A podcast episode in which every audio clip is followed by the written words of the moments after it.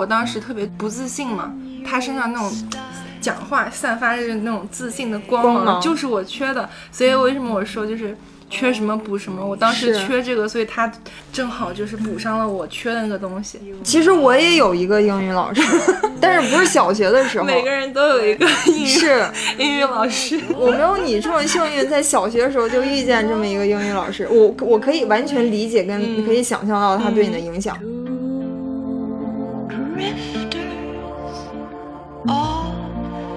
See the world. There's such a lot of 我觉得现在倒不一定是完全的看脸，我觉得现在有点就就分两极化，就看灵魂的也很看灵魂。你说看脸嘛，难免就提到这种明星啊、明星文化。我觉得一大部分是看脸的粉丝，还有一大部分是厌恶粉。waiting the. Huckleberry friend, Moon River, and me. 大家好，我是大宁，欢迎来到想聊天儿。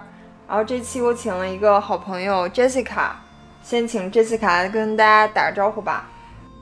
大家好，我是 Jessica，我是生活在悉尼的一名设计师，嗯，也是插画师和动画师。很高兴今天能来和大宁一起聊个天儿。想跟大家聊一个话题，就是对你产生过一些影响的女性角色或者女性榜样。然后我想先问一下 Jessica，你是从什么时候开始就是意识到有女性榜样或者说女性角色力量这件事情的？以及就是你你从什么时候开始感觉到它对你产生了一些影响？我没有一个特别精准的时刻到分到秒的那种时刻，我觉得大概就是我从就是高中毕业，呃，高中时候你就是拼命学习学习啊，就没有空顾别的事情。慢慢的上大学就时间很多，然后你又搬到了新的城市去学习，然后各种各样的人突然出现在你生命中，然后你就会留意。你呢？嗯，我觉得这个可能也是跟就是社会思潮的发展有一一定的关系。小的时候也没有像这种什么女性榜样，或者小时候你接触榜样什么 雷锋啊，或者是一些。嗯，雷锋是男性，我知道，我知道 雷锋是男性，就是说，我就是说榜样这个词嘛，可能就是不、啊，也不分雷锋好榜样。对，然后也不分男女，什么谁的优秀事迹。我记得当时还有一个什么医生，然后也是全国各地宣传的挺广的，说他就是好像有，好像有治病救人啊，什么就是都是 这种。然后到，因为当时小的时候可能你看电视比较多嘛，那个时候还是电视是比较一家独大的，尤其是央视，嗯就有一些央视主女主持人，比方说杨澜，或者是还有谁来着？央视的一些女主持人，反正就是那种呃女精英形象，对然后受过非常良好的教育，然后形象非常的优雅有气质，嗯很得体。然后还有什么呃，凤凰卫视当年的那个陈鲁豫嗯也是挺对对对红的，对对对，就可能那那个年代说到女性形象，可能是想到这些女性比较多。嗯，你你知道你刚刚说杨澜、鲁豫，突然想到另外一个在电视上活跃的，就是金星。就你知道，就是对于一个大概二十出头或者二十都不到的这样一个小女孩来说，你可能觉得那种在电视这种能被千家万户收看到的媒体上面，然后会有自己这么一个栏目。鲁豫也是嘛，然后杨澜也是，她会作为一个门面，作为一个主角、一个担当出现在一个一个大大众媒体上，你就会觉得他说的东西是能够领导领导一些社会思社会风向啊，他说的东西会比较正确、掷地有声的那种。那我之前在上海的时候还去见过他，真的就是跟电视上一模一样。我是觉得特别潇洒、特别酷、特别知道自己想要什么，想要什么就去追求什么，是我当时缺的东西。嗯，我可以想象到，所以就是金星当时的那个形象，以及你见到他本人之后的那、那个感觉，嗯其实对你去塑造你自己有有产生过一些影响的。嗯，我所有历史上差不多能叫做我女性榜样或者是榜样的这种人，不管是我生活中还是电视上的，都是特别符合我当时缺的东西，就是缺什么补什么，就是你嗯，你对，缺什么你就想要什么，所以我不同阶段的那种 role model 是不太一样不太一样，不同的，他们有不同的嗯个性体现出来。嗯。哎，你讲一下你不同阶段都有哪些 role model？金星是应该是你上大学的时候吧？你要是按时间线来捋的话，首先就是就是你是个小孩儿的时候，算是当时对我影响比较多的一个女女性，就是我小学第一个英语老师。为什么呢？因为她就是我从小就是一个学习不好、不爱学习的小孩儿，然后但那个老师就是他是在英国生活很多年，然后回来的，在我小学那个年代，可能是可能两千年的时候，嗯。比较少接触到讲英文那么正宗，他的口音就是超级好，嗯。然后他整个人讲中文都带英文口音的那种，哦，就有点 A B C 的那种，嗯。然后年轻、漂亮、身材好、长得也好看，而且人特别好，他的整个价值观都是特别特别西方的那种。当时对小小的我就是很有冲击，就是跟所有我讨厌的数学老师或那些其他门门科老师特别不一样，跟那种嗯古板的老师特别不一样。我当时就特别爱上他的课，别的课都睡觉，就是为了养足精神听他的课。英语课 对，然后小学英语就是很简单、很幼稚。比如说第一节课，他就是布置了个作业，说：“哎，明天大家各自来介绍一下自己的英文名字。”然后我就忘了这回事儿，结果就点到我的时候，我我就答不上来，我就忘了。然后他就说：“我觉得你怎么很活泼？我觉得你啊个子高高的，我觉得你看起来挺像一个 Jessica，你就叫 Jessica 吧。”他说：“你想不想？你你觉得怎么样？”啊，我就觉得。哎，不错哎，因为他的发音也很好发，不是那种嗯特别难发。因为 Jessica，然后我就说，我说可以，我就是我我就是 Jessica 了。你老师也挺有意思的，说你看起来挺像一个 Jessica 的。他真的就是这么说。包括他人家也特别好，他就会做那种，比如说他有的时候点小孩儿起来回答问题嘛，然后他点到一些小孩儿，比如说他在开小差或者什么，根本就不知道你在问什么，他就会呃就尴尬就定住，其他小孩就会笑那个小孩儿，嗯你知道就会笑他，哈，你答不上来，哈，你被老师抓包了。然后老师那个时候居然不是训斥那个没有认真听讲的，居然是居然是教其他的小孩说你你们不应该这样啊，什么这这这种，你懂吗？嗯，就是我当时就是跟别那种古板的那种老师特别不一样。嗯，所以他他的思想也是比较西化，嗯，他可以想象这种老师 肯定是很受欢迎。对而且你我们小学的时候，其实像中外这个文化差异还是、嗯就是这个 gap 挺大的。对 gap 还是挺大的，不像现在，因为有互联网发展，发展了这么多年，然后你接受西方的这种文化的输出也挺多的嘛，什么从从英美剧啊，或者是一些其他的网络上面呀、新闻啊什么各方面，嗯就是其实融合的，我觉得。这个 gap 越来越小了，嗯你就包括这现在一直在说，嗯，留学的价值可能不如以前那么大，或者留学生的这个含金量没有之前的高，可能也是跟这方面有关系。有一定道理的。对对对，嗯而我记得，你看小学或者是初高中的时候，我们班就有一些。呃，有一个学生，他父母是对他的教育比较注重他的教育投资的，然后当时就寒暑假的时候就给他送到北京上那个新东方。哇，那么早啊？对，小学啊、呃没有初中的时候中的时，候，那也挺早的了。嗯嗯哦，好像他小学也去过，就是小学去了一次，然后初中去了一次。嗯，然后他回来之后，你能感觉到他跟 他跟我关系还不错，但是我当时就很喜欢他，因为我觉得他的他可能就是见过世面的一些，就是他一些思想什么的。有有有点儿，对，而且当时他经常跟我讲，就是那个在新东方那些老师嘛，就是都是呃海外名校回来的。新东方当时出名儿不出名儿在就是他英语讲的有多么的好，我觉得。就是可能还还出名在就是那些老师的魅力。对，不都说那个新东方老师都是学相声出身的吗？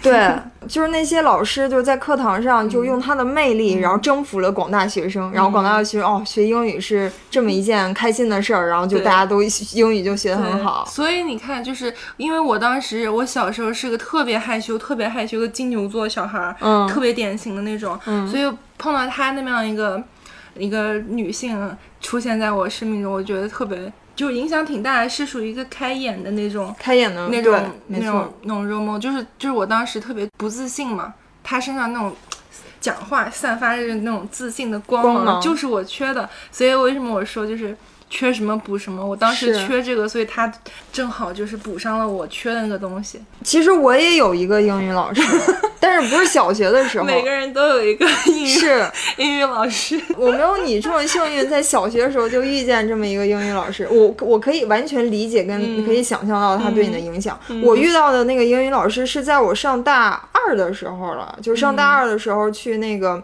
一个英语培训机构学雅思，啊因为当时可能想要就是出国留学嘛。嗯，然后当时是那个培训机构的雅思口语老师，哦，嗯就跟你说的，嗯，对，就跟你说的这个老师差不多，就是他也是，他上课就很开心，然后他，他英语也很很厉害，然后呃就是发音啊什么很标准，嗯。然后最主要的是，其实他上课干货挺多的，就是一节课内容很丰富，嗯。但是他在讲让你去了解这个单词的用法或者是这个句子的用法的时候，他会结合他。之前留学的一些经历去给你讲，所以有一些价值输出的内容在里面。而且不无聊，而且有意思。对，然后我就觉得那个老师当时在我面前，就是每次听他讲课就很享受，然后很喜欢他的那个性格。然后就交了很多报名费。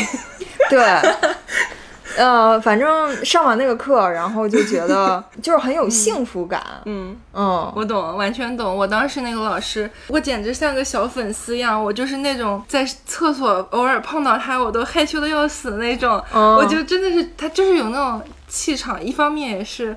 就是一个小孩儿看一个成年人的这个距离本身就有，还有一个就是他真的当时对我来说是魅力四射，嗯，我还蛮好奇他现在是什么样子的，但是但是你知道这种东西就不要去嗯，不要去打破好了。哎，我跟你讲，我还有后续，就我为什么来澳洲读书，是因为他当时就是悉尼大学，哦，真的然后我的这个专业毕业的。，OK，他也很年轻了，嗯，他当时教我们的时候可能二十八岁，嗯。就是我有去 follow 他的一些社交账号，其实他、他比较低调在网络上，然后就只有一个呃 Twitter 的账号，而且还不是任何人都能搜得到的。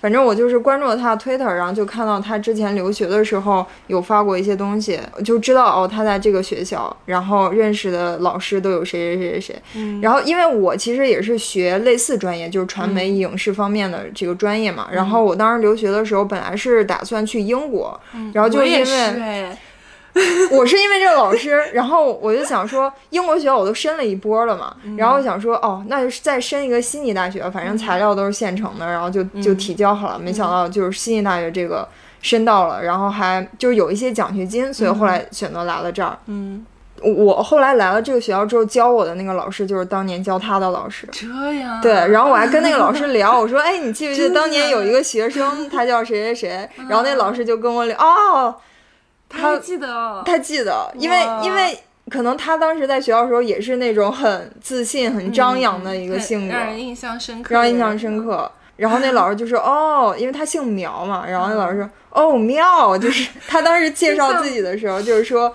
啊，My name is 苗，像猫的那个叫声。嗯然后就说他在学校的时候很很 wild，、很狂野。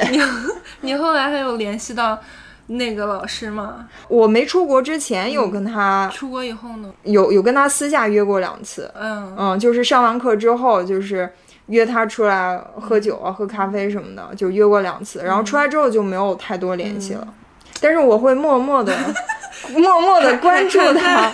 哦，对对对，你你有默默关注你那个老师吗？我没有啊，那是那个年代哪没有社交账哪有社交账号？而且他是个老师哎，就不像你这样是还有点朋友的感觉。是，我是个小屁孩，我哪我我何德何能去 关注我的女神？哦，真的是，天哪，小粉丝连关注的这个权利都没有。而且那个年代你根本不会想说去做这种事，就自然而然的你哎小学毕业了你就去初中了，初中然后就一步一步一步就是。嗯，他对我的一个比较大，就是一个是就是打开眼界，说哎呦，还能世界上还有这样的对人还有这样的人，世界上还有国外还有人讲英文，还可以这么这这种样子，就中国人也可以把英文讲成这样。然后我从此对英文讲就英文课兴趣剧增。我小学时候毕业，英英文是九十九分。然后我一直到初中、高中，英文就是我所有学科都很烂，都是那种垫底的，但是我只有英文课可以排到中上这样。我也不知道跟这个女老师有没有关，肯定有关系啊。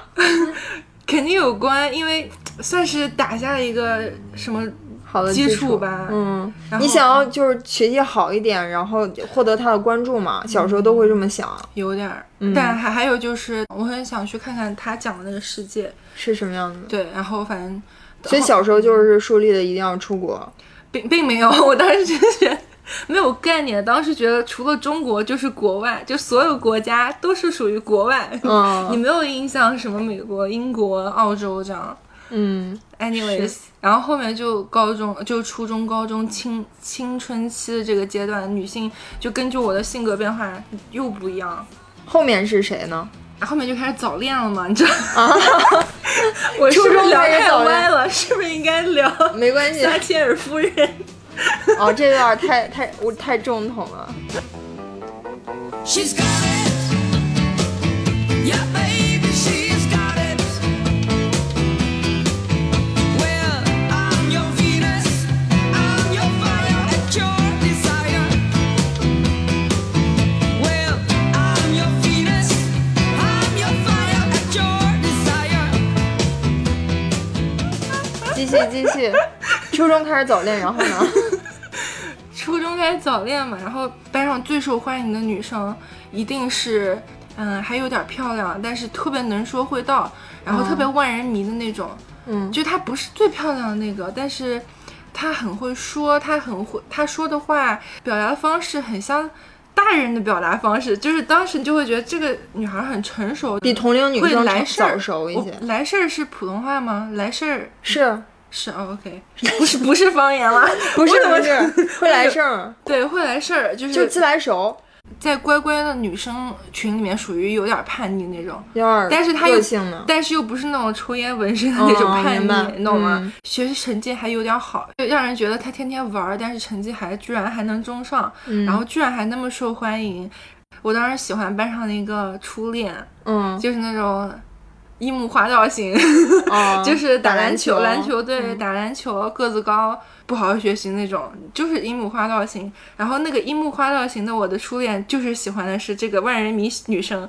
然后你 OK，然后你就开始看这个万人迷这个小姐姐到底是然后哪里？然后好好好巧不巧的是，我们三个人的家都住在一条一个街道，所以下了课，其实很大几率是你是坐同一班公交车回去，就慢慢的三个人就变成朋友了。嗯然后，然后我就是变成慢慢的变成暗恋，他们俩就开始谈恋爱了。嗯，然后我当时就特别羡慕，我就觉得这个女孩儿 抢走了属于我的嗯 感情，但是我又气不起来，因为她身上这种能说会道的特质，我特别想有，但是我有不起来。解放天性这种事情，你有点难训练，在你嗯那么小的那个、那个年纪，嗯你即使是想说，哎，就憋了半天想跟别人说句话，人家轻轻松松就说了，你憋了半天，可能思前想后几节课你都说不出口，就是这种性格的差异，让我觉得。你有没有一个就是还有印象的一个事儿，就是举例说明他是怎么能能说会道的？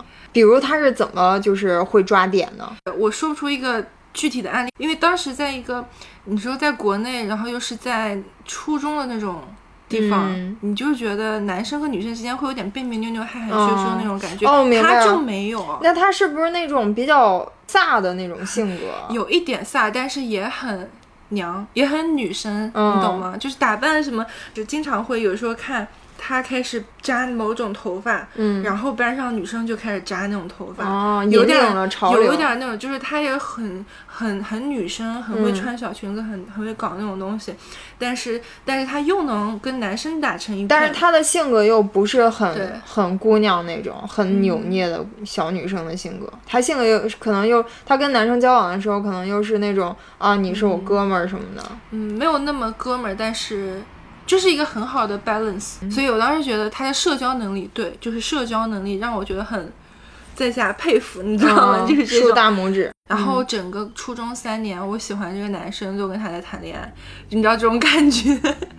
你默默有时候也会觉得说，为什么我就不那么能说会道呢？好像有意无意的会在锻炼自己这方面，但是真正的慢慢的好起来还是上大学以后。嗯，所以你看，这就是我说的，她就是我那一个阶段最关注的女性，都是有身上有一些我没有，并且我很想要的一些特质。对，嗯，是不是所有女生都是这样？反正反正我也 会是这样你样。有吗？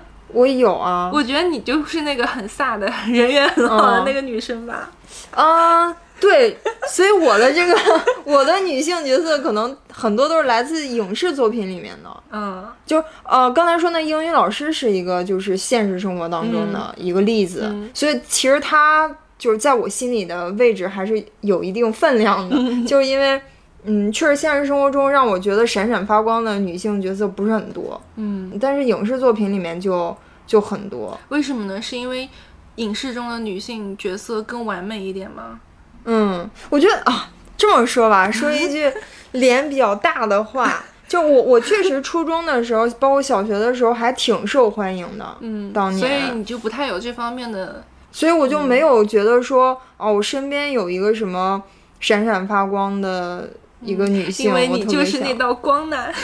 但是当时也没觉得，当时其实我就是好好学习那种嗯女生，然后可能呃老老师挺喜欢我的，然后我的同学的人缘也挺好的，嗯。就是因为我没有什么太大的毛病，嗯。就是性格上也算是个善良的小孩儿吧，就好好学习那种。嗯。再加上我我也比较喜欢看书，嗯。然后也喜欢看电视，嗯。所以可能更多的营养汲取就是来自于书里面、或者是呃电视里面。嗯，那你第一个就什么时候让你突然一下子灵光乍现，看了某个书或者某个影视剧，突然觉得哎，这个女的简直嗯就是我的榜样。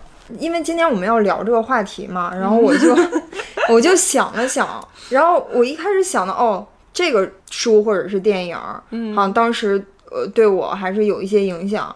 然后后来再一想，之前好像也还有。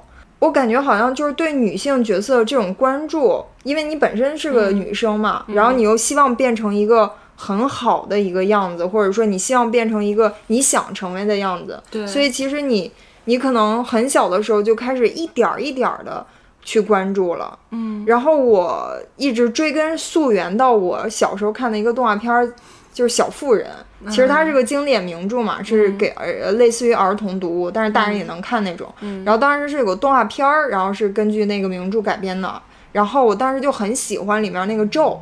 小妇人不是讲的一个家庭里面四个小姐妹嘛，嗯然后那个女主角就是老二，叫咒。他们那个家庭是一个很穷的家庭，嗯虽然他们穷，但是他们在母亲的教导下，就依然过得很开心他们的日子。嗯然后，嗯，就是家庭状况可能每况愈下，然后在一个比较难关的时候，然后那个女二号就是不是女二号，女一号就是那个、呃嗯老老二二老二咒，他就把他的一头长发给剪了，嗯卖了钱，然后补贴家用。，OK，我就现在让我想到了花木兰 这一幕。哦，对，反正当时其实没有对没有说对我产生多大的影响，我就记得说有一个咒，然后他把头、自己美丽的头发剪了，嗯嗯，然后变成一个比较假小子的一个。到后来就翻拍这些经典嘛，就拍成一个电影儿，嗯是那个薇诺娜赖德演的，很有名的一个美国嗯女星。嗯，然后她就是哦，我知道，很漂亮。很漂亮啊，就是剪刀手爱德华哦跟那谁谈恋爱那个，我知道，我知道。嗯，她演的咒，嗯，然后就觉得哇，好合适，因为因为那个薇诺娜她就是有点假小子短发的，很好看，嗯。她有点中性的那种，但是但是又很美，对，嗯，然后就觉得她演了咒之后，就是咒这个形象彻底就在我心里立起来了，就因为她很很合适这个角色，嗯。又很独立。嗯，你是多大的时候看这个电影版九？四年可能就是上中学的时候吧，具体我不太记得了。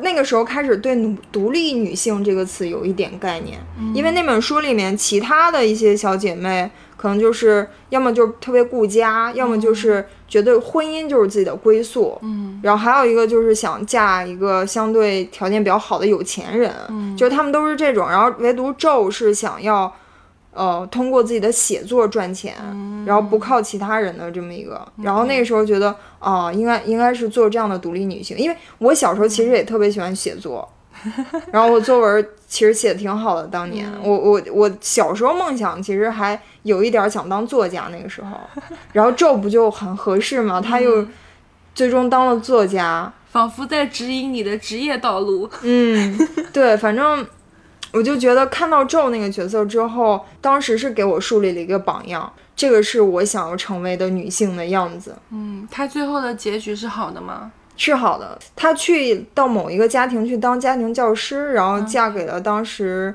那个当家庭教师遇见的一个男主人吧，好像就比她年纪大一些，类似于一个大叔。啥？她也是嫁了一个大叔。我以为她最后成功，你是想说，比如说变成一个大作家，特别有名的那种，特别成功那种。其实他本人，据说他本人就是写这个写这个小说的那个作家，他可能并没有嫁，就是因为他童年的那个玩伴、就是青梅竹马，他们俩其实也有好感。最后他那个青梅竹马那个男伴嫁给了他，就是娶了他的妹妹。哦，嗯，就一些阴阴差阳错，他们俩缘分反正没有结果，嗯。然后娶了他妹妹，然后他就远赴大都市，嗯。伦敦还是哪儿，然后就去。呃，靠他的这个知识去工作呀、什么的，嗯。就是好像说他原稿里面说的这个咒没有结婚，然嗯。后就自己独自生活。但是出版社的那个负责出版的那个人说你不能这么写，想要一个 happy ending。对你得你得让他最终找到了幸福，然后后来他反正就写了 OK，找了一个大叔，然后成熟稳重，有知识，然后有阅历，嗯，这样听起来，他这个作者更 role model 一点，是不是？对他更极致一点，而且是个真真人，是他就把他自己的生活影射到这个角色。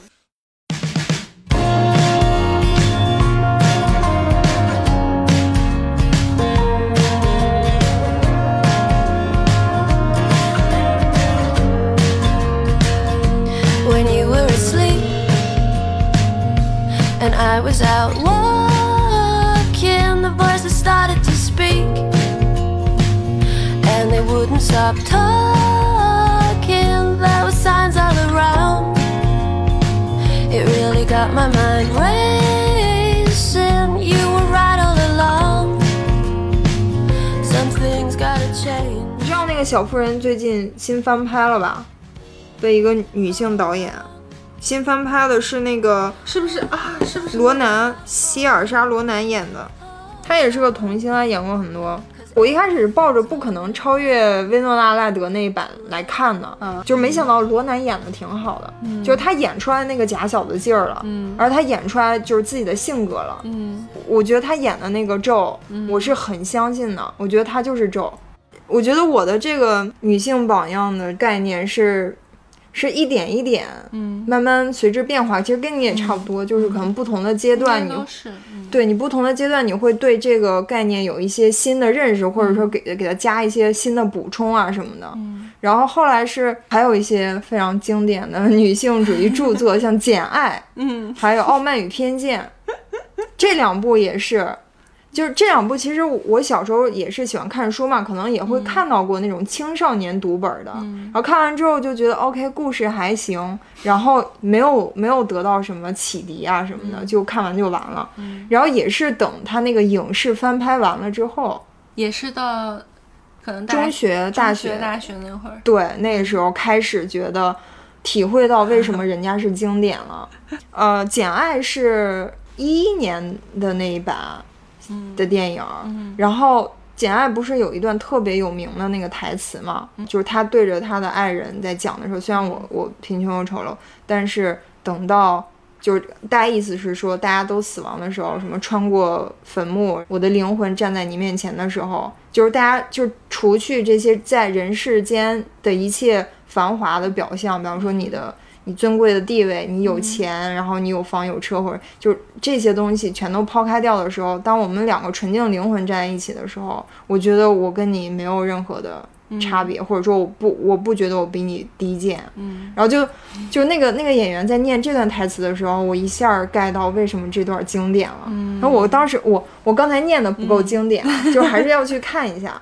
你知道我能，我能，我我我明白这个意思哈嗯。他这个故事是在一个就是男权社会的对这种背景下嘛，所对以简爱啊，什么小妇人、傲慢天下，这些都是都是嗯都是在男权背景下。所以就是都是有点属于这种女性意识觉醒，觉得哎女性要也顶反抗也顶半边天，对，要不比男的差，我们一样什么都可以做这样的一个女性形象。嗯，我觉得《简爱》就是非常好的诠释了什么叫做你有一个丰富的，或者说有趣的，或者说一个高尚的灵魂的价值。嗯，但是其实，其实这件事情放到现在来说，又有点儿怎么说？就别人会笑你，如果你说这个话的话。那肯定不能按照那个时代的语言来说，尤其嗯是翻译的。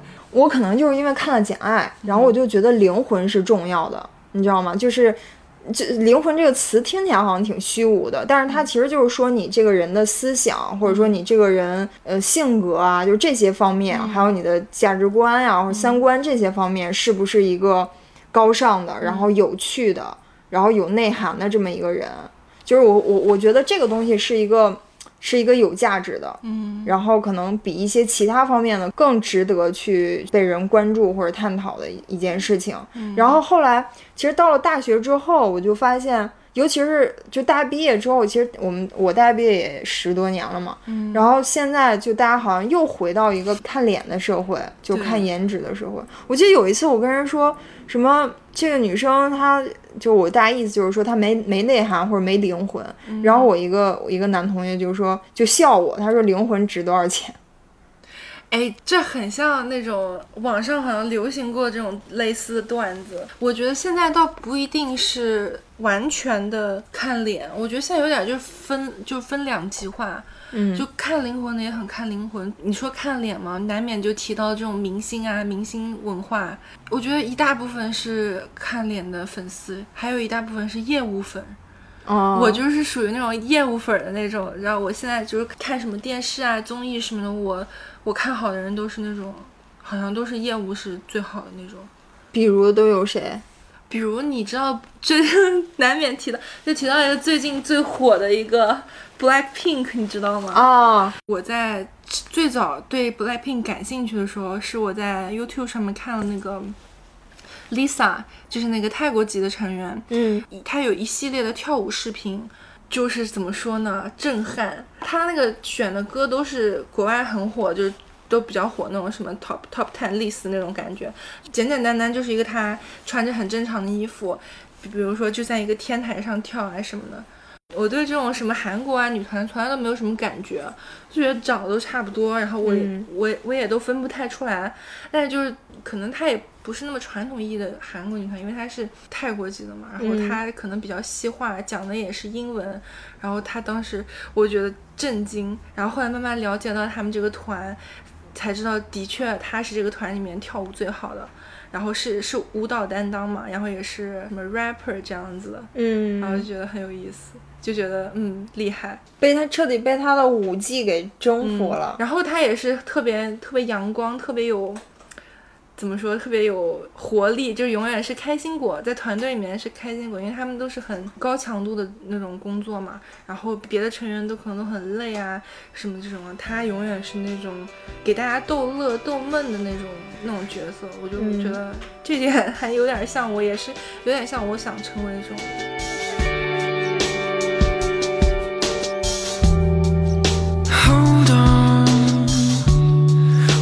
Rush? What's the rush? We're not done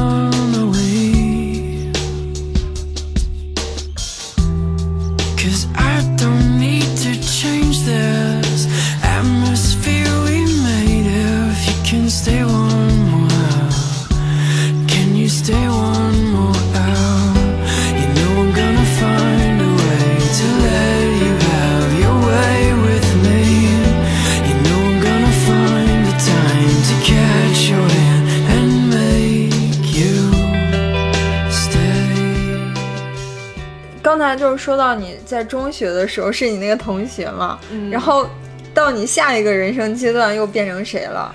到下面就是上大学了嘛，上大学我就去了一个去上海念的大学，然后又是戏剧学院，然后身边就突然就是各种各样的人，然后大家都非常外向，非常会社交，会能说会道，然后你扔在那样的环境里面四年，你你也就练出来了。我慢慢我就是不害怕去跟人主动聊天，比较善于找话题，知道怎么去，比如说电梯间里面做那种 small talk，然后比较知道就是哎，嗯，跟什么样的人大概是怎么样聊天儿比较好，比如说跟跟一些老师是大概是聊什么样的天，跟成年人聊什么天，跟同辈儿是怎么样聊天，你慢慢就就所以大学对你的改变还是挺大的。呃非常大。那就是听你这么说，你以前是那种特别社恐的，对对对，就见到陌生人就躲起来，就不要看到我，不知道该怎么跟你聊，是有，就是那种，即使是比如说在一个屋子里面，一就是各种各样的人，如果我特别想去跟一个人讲话的话，我就使劲的瞪他，瞪到他来跟我讲话为止。这种你知道吗？就是我，你为什么就不能直接去就是迈不开腿，张不开嘴？开不了口，让他知道，就是开不了口。你如果没有这样性格，真的很难去去理解是什么。白明白。就是你自己天人交战，你就是天人交战，你的脑子跟自己里的内心都斗争。对，就是你的脑子里面就是演了一一整出戏了，都已经到结尾了，但是你其实还没跟那个人说过话。哦不一定说是，比如说你喜欢的人或者什么，任何人，哪怕是你想就同性想交朋友，或者你觉得，哎，很酷哦，就是想聊一下，你都做，你就是做不到，嗯，你就是会思前想后，你觉得，哎呀，我该说什么呢？我这么打招呼，我会不会觉得很蠢？人家要是不理我怎么办？就是脑子里面特别多顾虑，以至于你就是迈不开第一步。明白。到后面慢慢的就是迈的多了，你慢慢就熟了。这事儿还还真的是能练出来的。那可不。所以就是你到了大学，对，所以如果是当时十年前的我，我我们俩不可能这样聊的，因为我、嗯因为我就是半天憋不出个屁的这种。现在能憋出来了。现在简直现在是正常现在简直是金牛座变到白羊座，你知道吗？到大学，我反正社恐是解决了，所以到那个阶段，我最想要成为或者最最对我影响最大的都是变成了业务能力好的人。嗯，因为你到大学的时候，你就会发现身边的人有各种各样的才艺，有各种各样的，有的是或者是专业课很突出的，或者是你看像我们艺术学院，他们就都有各种各样的才艺，你就会觉得，哎，我到底是有什么一个特别突出的地方？因为你也是十八岁了嘛，嗯你变成一个成年人，你就会觉得作为一个成年人，你很需要有一技傍身。嗯然后那个时候我就会陷入一点迷茫，会觉得，因为我是从小画画的，嗯。但是学校里面画画好的人又非常多，因为我们学校很多都是考了很多年才考上的，基本上我们班上应届的大概只有三四个，然后其他都是考了很多年，所以他们的专业能力其实是很不错的。嗯，所以我当时就觉得，嗯，特别会被那种大神。业务能力好大的那种大神吸引，我就会觉得就特别希望成为他们那样。喜欢那种就是有真本事的人。嗯对，在你在那个 高中，就在一个很小的集体里面的时候，你会觉得啊，社交啊，人缘好是很重要啊。当你慢慢的接触社会，就是扔到一个特别广阔的一个一个一个地方的时候，你会觉得，嗯，真正还是要有真本事说话。所以那个时候，不是。对，所以从那个时候，从我上本科大学的时候，一直到我现在，我另眼相看的女性榜样都是业务能力特别棒的。嗯像现在的话，有可能是我，比如说我的某一个同事，我的老板，我觉得你这个路线非常的、非常的清晰跟准确，就是不同的阶段 focus 的东西也很对。到大学确实就是应该 focus 在你之后靠什么技能傍身，嗯然后嗯，再去精进它。我觉得我好像就缺一个这种业务方面的 role model。model，我我业务方面的基本上都是生活中的人，嗯，就比如说我我在澳洲上完了硕士，然后的第一份全职工作是在一个出版公司，我的这个创意总监，他就有点像我的 mentor，你知道吗？嗯。那种手把手教这样子，然后也给了我很多机会。有的总监他会很把重心都放在自己的工作上，那有的总监他就是那种还蛮带下属，带带团队的，嗯我们整个团队的氛围都超级好，一帮一帮姑娘这样子，就是很酷啊，然后自己很自在，她的生活也特别有情趣，不知道可能也跟本身就是设计师有关。她有四十多岁，没有生小孩儿，她是一个马来西亚裔的人，嗯但她会说一点点广东话，不会说普通话。然后英文，然后会说法语，因为她嫁了一个法国老公。嗯所以非常有语言天赋。她的法语是好到基本上是就是交流没有障碍，还可以就是就做点翻译的那种水平。嗯自己经营她自己的 Instagram，做一点穿搭，就是然后自己很懂一些，很懂做菜，很懂那些美食家、食评家那种。他不不就是不像我们正常看到 Instagram 发哎探店。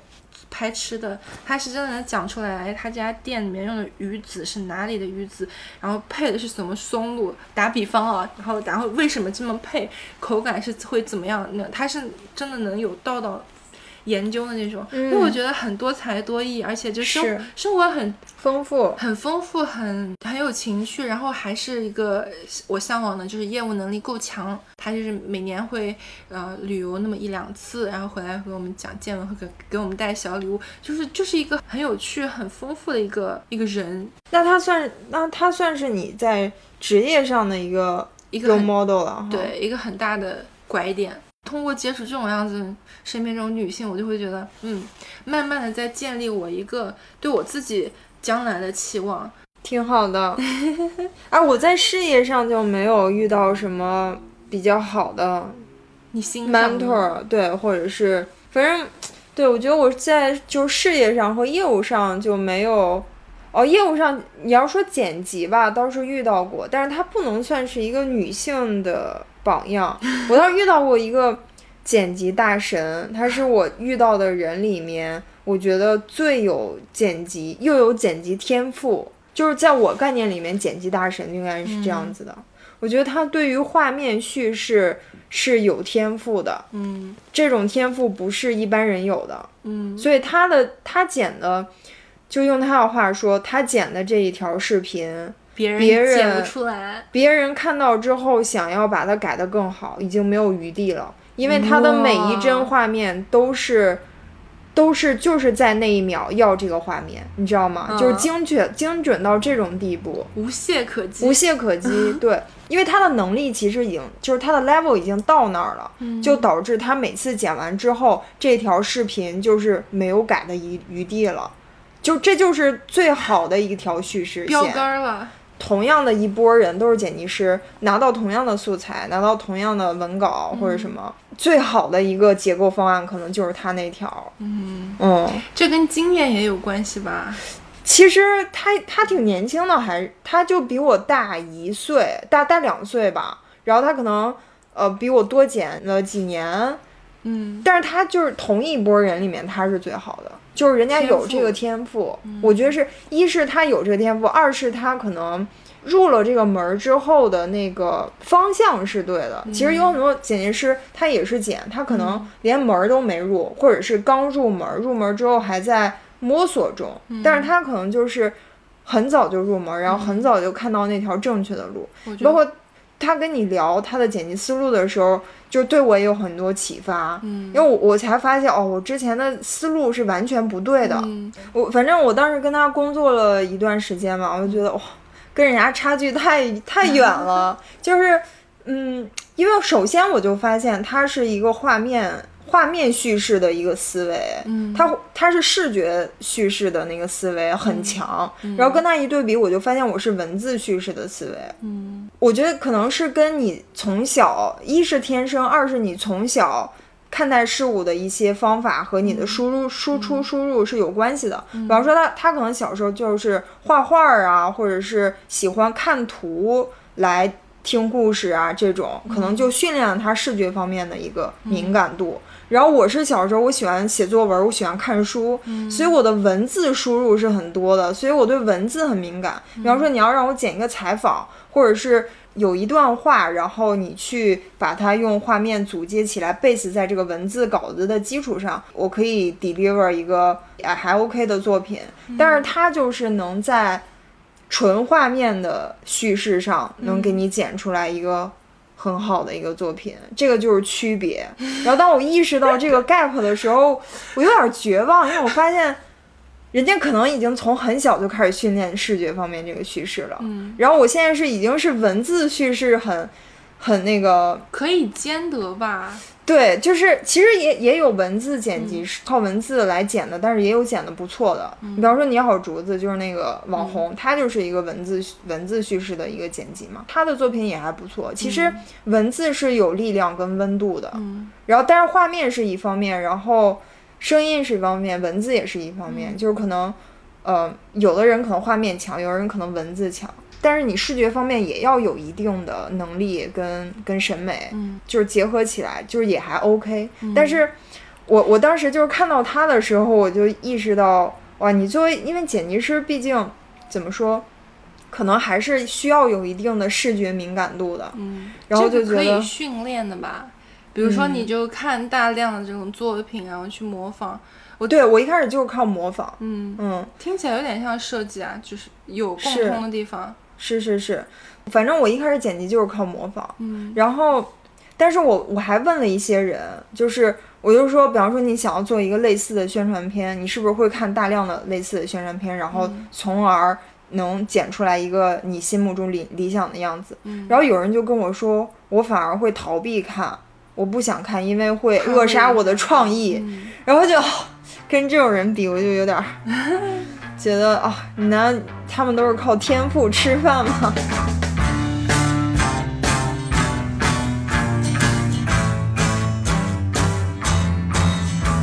The taxman's taken all my dough and left me in my stately home, blazing on a sunny afternoon. And I can't sail my yacht, he's taken everything I got. All I've got's this sunny afternoon.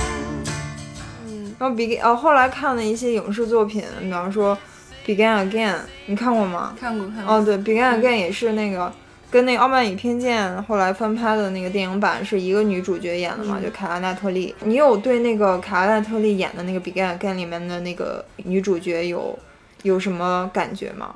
提到这电影，我第一印象就是歌挺好的，哦，对，唱挺好的。是，然后就是我普遍对这种人生不如意，然后经历了一些一些事，然后突然找到了自己的方向，然后嗯人生变好的这种电影，本身没有太大感觉吗？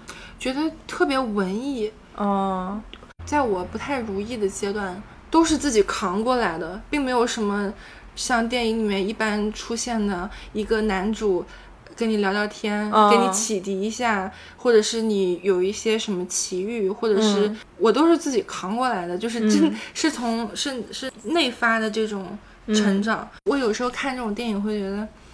嗯，很好，Good for you，这种感觉，你知道吗？嗯，就是看《Begin Again》，我之所以喜欢那个角色是，我觉得他在遇到渣男然后分手的这个处理，我是我觉得嗯可以的。而且像爱情剧了。我觉得卡拉拉特利在里面那个形象是我是我喜欢的，然后也是希望自己可以靠近的一个形象。就是首先他本身很有才华，嗯然后他的才华可以就是让他有有这个底气，可以、我就要跟你这个渣男分手，尽管你现在这么有名，然后可能一开始是我跟我在一起的时候你没那么有名，后来你你有名了，然后我作为你的，我可能也是给了你很多音乐上灵感吧，然后。但是你做了这种背叛我的事情，那我还是头也不回的把你甩掉。嗯，然后，所以是不是还是要自己有底气啊？对，还是要首先还是要自己有才华，所以这个是主，这个是最主要的。所以同学们，我觉得今天我学到最大的一课就是，要精进自己的业务，是吧？精进自己的业务是最主要的事情，其次培养自己的性格。对，性格也很重要。嗯。就是就是凯拉奈特利演的那个嘛，就一是他有业务有才华，然后二是他的就是性格嗯。是就首先他这个才华打底，然后其次是他这个性格也是我喜欢，就是有一点中性，然后有一点那个他的那个酷酷的，就还是要要守着自己的自尊，嗯，就也没有说，就是像我们日常生活中你可能会遇见的一些女生，或者是呃一些狗血的影视剧里面会遇见那种女生，就是回去要要自杀呀，或者没这男我就不能活呀，她也没有这个样子。嗯对我的影响就是，每当我丧的时候，我就拿出来看一遍。然后就满血复活。虽然因为是电影嘛，就是嗯所有影视作品可能多多少少都有一些非现实主义的情节在里面。比方说，他遇到一个同样是呃人呃事业跌入谷底的一个音乐制作人，然后就发发掘了这个他这颗宝玉，然后就给他、嗯给他带出来了。嗯。现实生活中可能没有这么多奇迹或者好事儿发生，嗯，但是对你的启发是你每次不如意的时候看这个电影，你是会，你是会觉得说，嗯，只要我一直坚持，只要我一直努力，对。明天会好的。嗯，差不多吧，嗯就是在你就是丧的时候没没精神的时候，然后没有那个奋斗的那个劲儿的时候，嗯想当一个咸鱼的时候，想当对对，想当一个咸鱼的时候，想在家里家里蹲的时候，家里葛优躺的时候，对，就再放一遍这种 就是对我有启迪的这种电影，嗯，然后就就觉得嗯，对。这这这种女性是我想成为的样子，然后为了能成为她这个样子，又想努力了。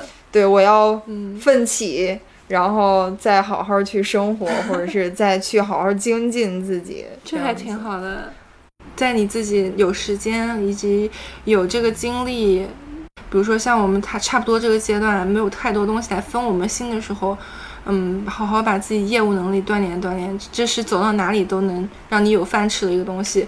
我觉得我们这期播客最重要的就是这句话，最有用的就是这句话，要找到自己赖以生存的一项技能。这些那个嗯模板儿都很正面，嗯，已经很正面。就是我我从来没去粉一些怎么说，偶像花瓶儿，对，没有，我没办法，我一定是那种，我也没有。哎，我我一定是，你一说，我想起来了，我我还真不追星，但是我喜欢哪个明星是从头到尾。然后说我我就喜欢，就演员里面我就喜欢周迅，嗯嗯，但她也是一个对，刚才没有提到她，她也是我的一个女性榜样，嗯这个是很早就树立起来的。嗯就一开始我喜欢她是我觉得她演戏跟别的女演员不一样，我最早看的是她跟那个奚美娟演那个电视剧叫《红处方》，一说可能就暴露年年龄了。这啥游戏？我听都没听过。我我是小小时候看的吧，我具体我也忘了，反正就是就是周迅，她是好像是演一个就是吸毒的一个少女，然后她在戒毒我毒。看了，我第我第一部对她印象深刻是那个厘米的猜想。啊，李米猜想后来她就很很火了。其实嗯李米猜猜想也是我反复看的一个电影儿，嗯，然后反正就是我是从红处方认识的那个周迅，嗯她在里面演的，就是我我以为是导演从街边捡来的一个路人吧，就是他演的特别真实。就那个时候，其实所有的演员都是有一些科班儿、嗯科班儿训练出来那种表演痕迹的，包括他念台词啊，然后他的一个表情啊、一个语气啊什么的，你都是能感觉到哦，这是一个演员在在表演。嗯但是周迅的表演就是像他自己，嗯我就觉得哎，这个就是他好像没有受过这种，然后我就很喜欢，我就觉得他跟其他演员不一样。也然后是也是业务粉啦。对，那那个时候不知道什么叫业务，就觉得他 special，、嗯，然后你就容易喜欢这种 special 的人嘛。嗯嗯然后后来了解周迅越来越多，我就就就越来越喜欢，因为嗯他后来我就看他的自己的一些采访，然后包括他的声音就是比较粗嘛，嗯然后他在说话的时候其实是有一些中性的性格在里面的。嗯然后我当时就是很喜欢中性的一些女生，然后同时就是有自己的味道跟跟个性，嗯然后。嗯，他的演技就不用说了，这么多年得到了证明。然后基本上就是，如果是他演的作品的话，我一定会去看。而且我觉得，就是看他演戏或者是塑造一个角色是一种享受。就有时候你看到就是他演的一些桥段或者情节，你会就经常会觉得哇，演的太棒了。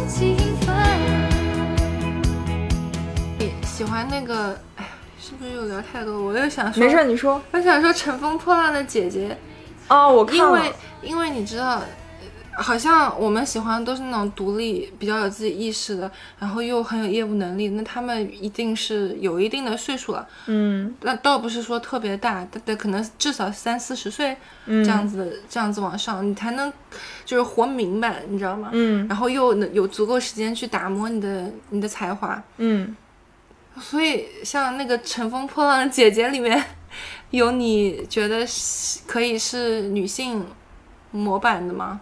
太多了吧？真的假的？我觉得他们里面就各有各的特色呀。嗯然后就我个人而言，我没有特别那个啥的。其实万茜是我很早就开始关注的一个演员，嗯，包括她当年演过一些电视剧，她在里面演一些男呃女女三四女三四号角色，就是很不起眼的。那很早了。对我也我也对她有印象，嗯就是我觉得哎，这个演员就是长相啊、身材啊各方面演技都不，错，有点中性那种，对，有点中性。然后，但是好像她不太火。然后后来她不是在知乎上回答一个不是很火的女演员的生活是是怎样的吗？那那个那个之前我就知道她了。然后后来她又演了那个《军中乐园》，然后还有《你好，疯子》，然后慢慢就呃、被更多人知道。嗯，但是我对万茜没有，可能因为周迅对我来说，太地位已经太高了，容不下另外一个同类型的。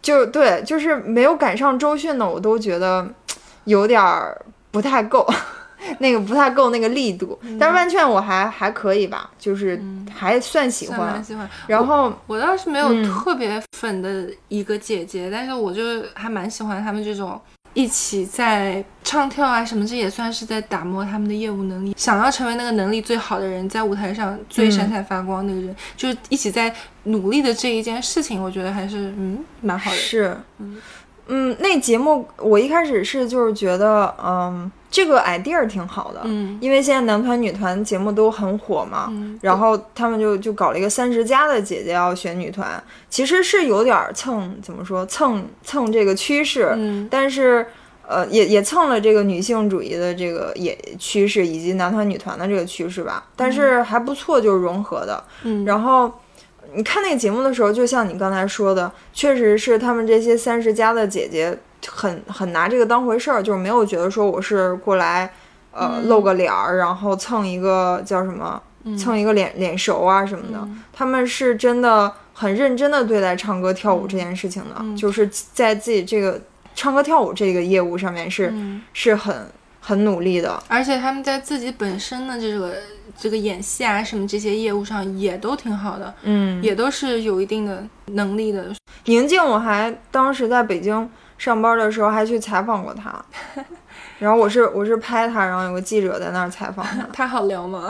好聊，嗯，然后聊了一下午，然后最后记者都没啥话想问，没没就是问的都已经都问完了，然后就聊，真聊了很久，然后宁静也觉得。是不是可以了？然后最后他也觉得实在是太长了，说啊，OK 了吧，就这样吧。但是那就是那个记者，其实他已经早就把他想问的问题问完了，只是说，嗯，这个机会很很难得，然后就想多聊一聊。宁静她的那个性，她本人的性格就是跟节目里面一样，嗯他挺有表达欲的，他挺好像也是你的菜的那种。嗯，还行。嗯就我我也是算喜欢，但是没有到就是喜欢周迅那种程度。嗯所以我们今天就是回顾了一下，大概我们人生中一些不同阶段出现的，让我们觉得嗯对你的，眼前一亮。对你成为你现在的样子有过影响的一些女性的形象或者角色。对，嗯我这回回顾过去还蛮感慨的。我觉得平时其实自己不太会去特别的去想啊，这个人是我的榜样，他在我人生中起了哪些作用。但是今天这么一一聊，你还真的能，就是那个脉络还是蛮清晰的，晰的就是嗯他们真的是在你生命中或多或少的成为那个影响了你，影响了你，成为那个把你变成你现在这样的这个人的嗯，那个推手，他们自己可能都不自知，是他们都不知道你会对你的作用会对你的影响那么大，但是这这种影响就是潜移默化。是。